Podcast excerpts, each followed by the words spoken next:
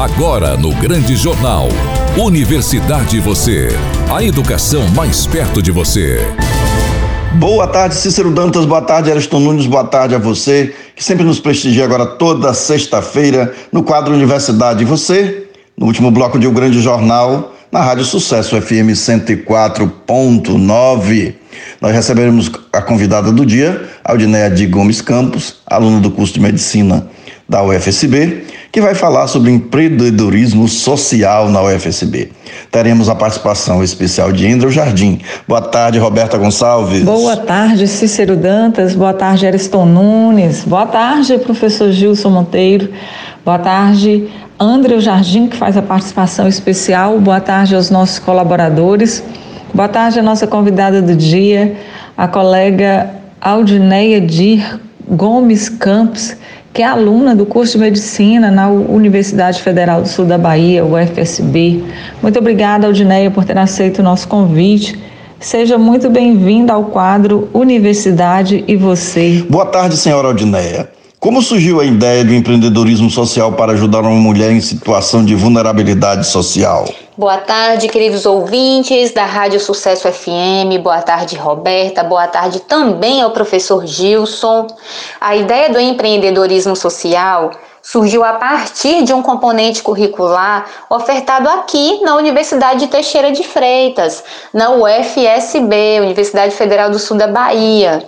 E esse componente, de nome Gestão e Empreendedorismo das Mídias Digitais, tinham várias atividades acadêmicas e uma delas era elaborar um plano de negócios. Na época, vários discentes fizeram vários tipos de segmento de planos de negócios e na minha cabeça só vinha empreendedorismo social. Como fazer? E outra pergunta também vinha na minha cabeça: como a sociedade pode ser transformada pela universidade? E aquilo me encucava, me deixava inquieta. E um dia, conversando com o professor Gilson, que era o docente responsável por ministrar esse componente, coloquei para ele a minha ideia, professor, posso colocar em prática um plano de negócio voltado para empreendedorismo social? E para minha surpresa, porque eu pensei que eu não podia fazer um plano de negócio voltado é, para essa área, porque eu via que todo mundo só, tá, só estava ali debruçado em fazer um plano de negócios com altas rentabilidades, de lucros, altas margens. E aí o professor virou para mim e falou: vai, pesquisa e elabora o seu plano de negócios. Então eu só precisava de um sinal verde. O professor sinalizou, fui e comecei a desenvolver então e dar um passo de cada vez para colocar em prática a minha ideia do empreendedorismo social a partir do plano de negócio que eu desenvolvi no componente curricular. Algineia, a senhora tem recebido algum tipo de apoio financeiro? Tudo o que está sendo feito para promover o empreendedorismo social a partir da ideia do plano de negócios é através de doação. Nós vamos utilizar o endereço da família, o local que é a residência deles para levantar o empreendimento. Nesse local, ela vai estar vendendo lingerie e também estamos agregando a esse empreendimento a venda de roupas novas e seminovas, sapatos, acessórios. E ela fez também um curso de manicure para melhorar a renda da família é, conseguimos a doação do material de construção, a doação da mão de obra, já começamos a construir, a construção está lá todo vapor e a gente entende que dessa forma vamos conseguir promover a inclusão social. A experiência tem sido positiva? Existe algum tipo de reconhecimento ou gratidão por parte da pessoa ajudada? Muito positiva e gratificante, porque estou compartilhando com ela tudo o que aprendi, todos os conhecimentos. E tudo isso com o objetivo de aumentar os ganhos financeiros dela, contribuindo para a autoestima, incentivando-a na conquista de um espaço no ramo de lingerie, no mercado, através também dos outros segmentos que estamos agregando ao plano de negócio dela.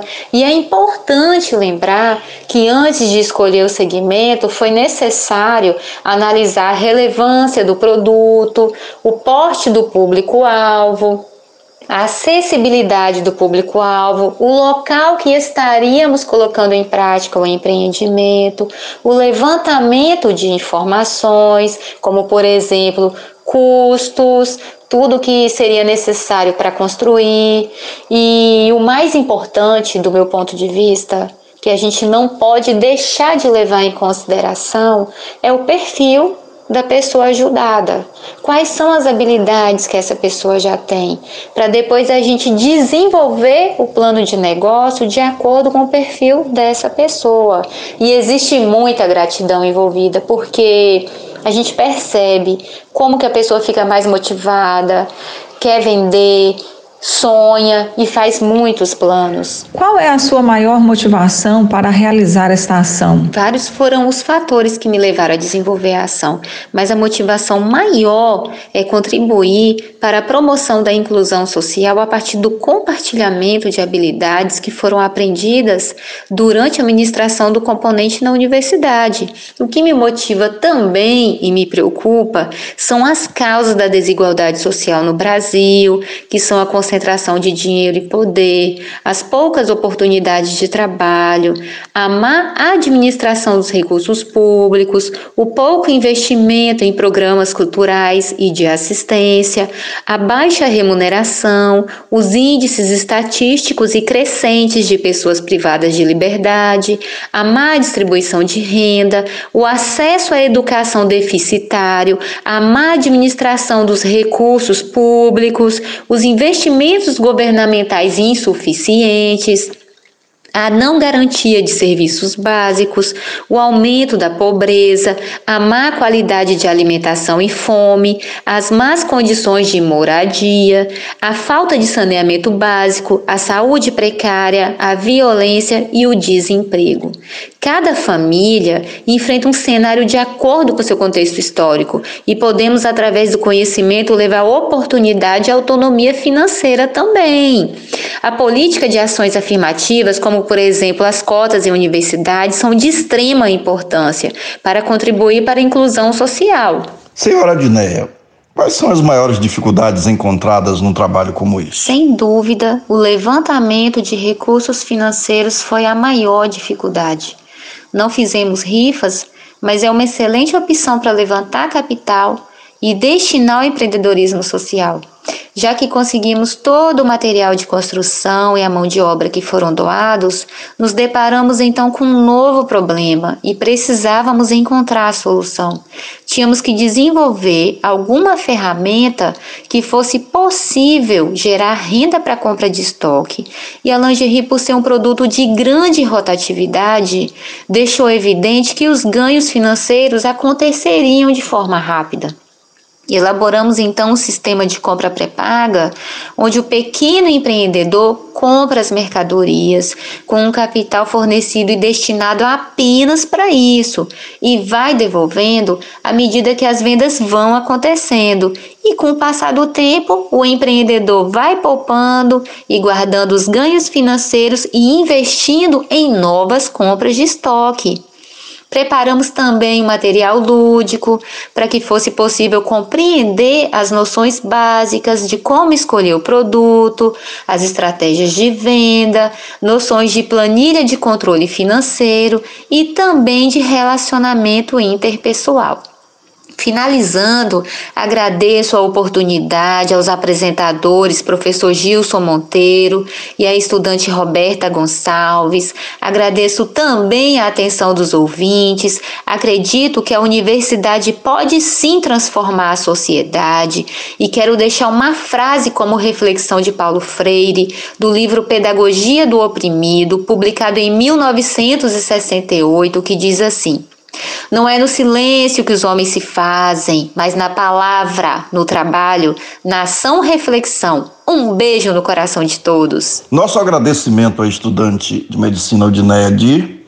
Esperamos contar com a senhora sempre que precisar para falarmos sobre temas como empreendedorismo social.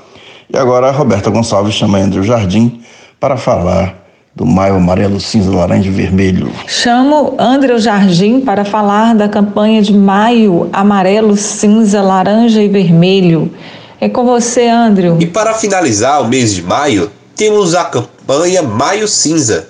Nesse mês de maio, nossas atenções estão voltadas para a conscientização e combate do câncer cerebral. O Maio Cinza é essencial, afinal, o câncer cerebral afeta o órgão responsável pelo controle de todas as funções do nosso corpo. Esse tumor, apesar de não ser tão frequente, ainda afeta 4% da população, ocupando o décimo lugar na lista dos tumores que mais causam mortes no Brasil. Esse tumor pode ser tanto benigno quanto maligno. O primeiro é caracterizado pelo crescimento lento, podendo ser solucionado com uma cirurgia para remoção. Já os malignos têm um crescimento acelerado, apresentam sintomas e necessitam de tratamentos mais complexos. Para aumentar as chances de cura, a detecção precoce é a maneira mais eficaz, pois não há forma de prevenção. Faça regularmente exames para ser detectado precocemente o tumor e poder ser tratado. Sua vida é valiosa. Chegamos ao final de mais um quadro Universidade Você. Espero que vocês tenham gostado, que sirva de motivação.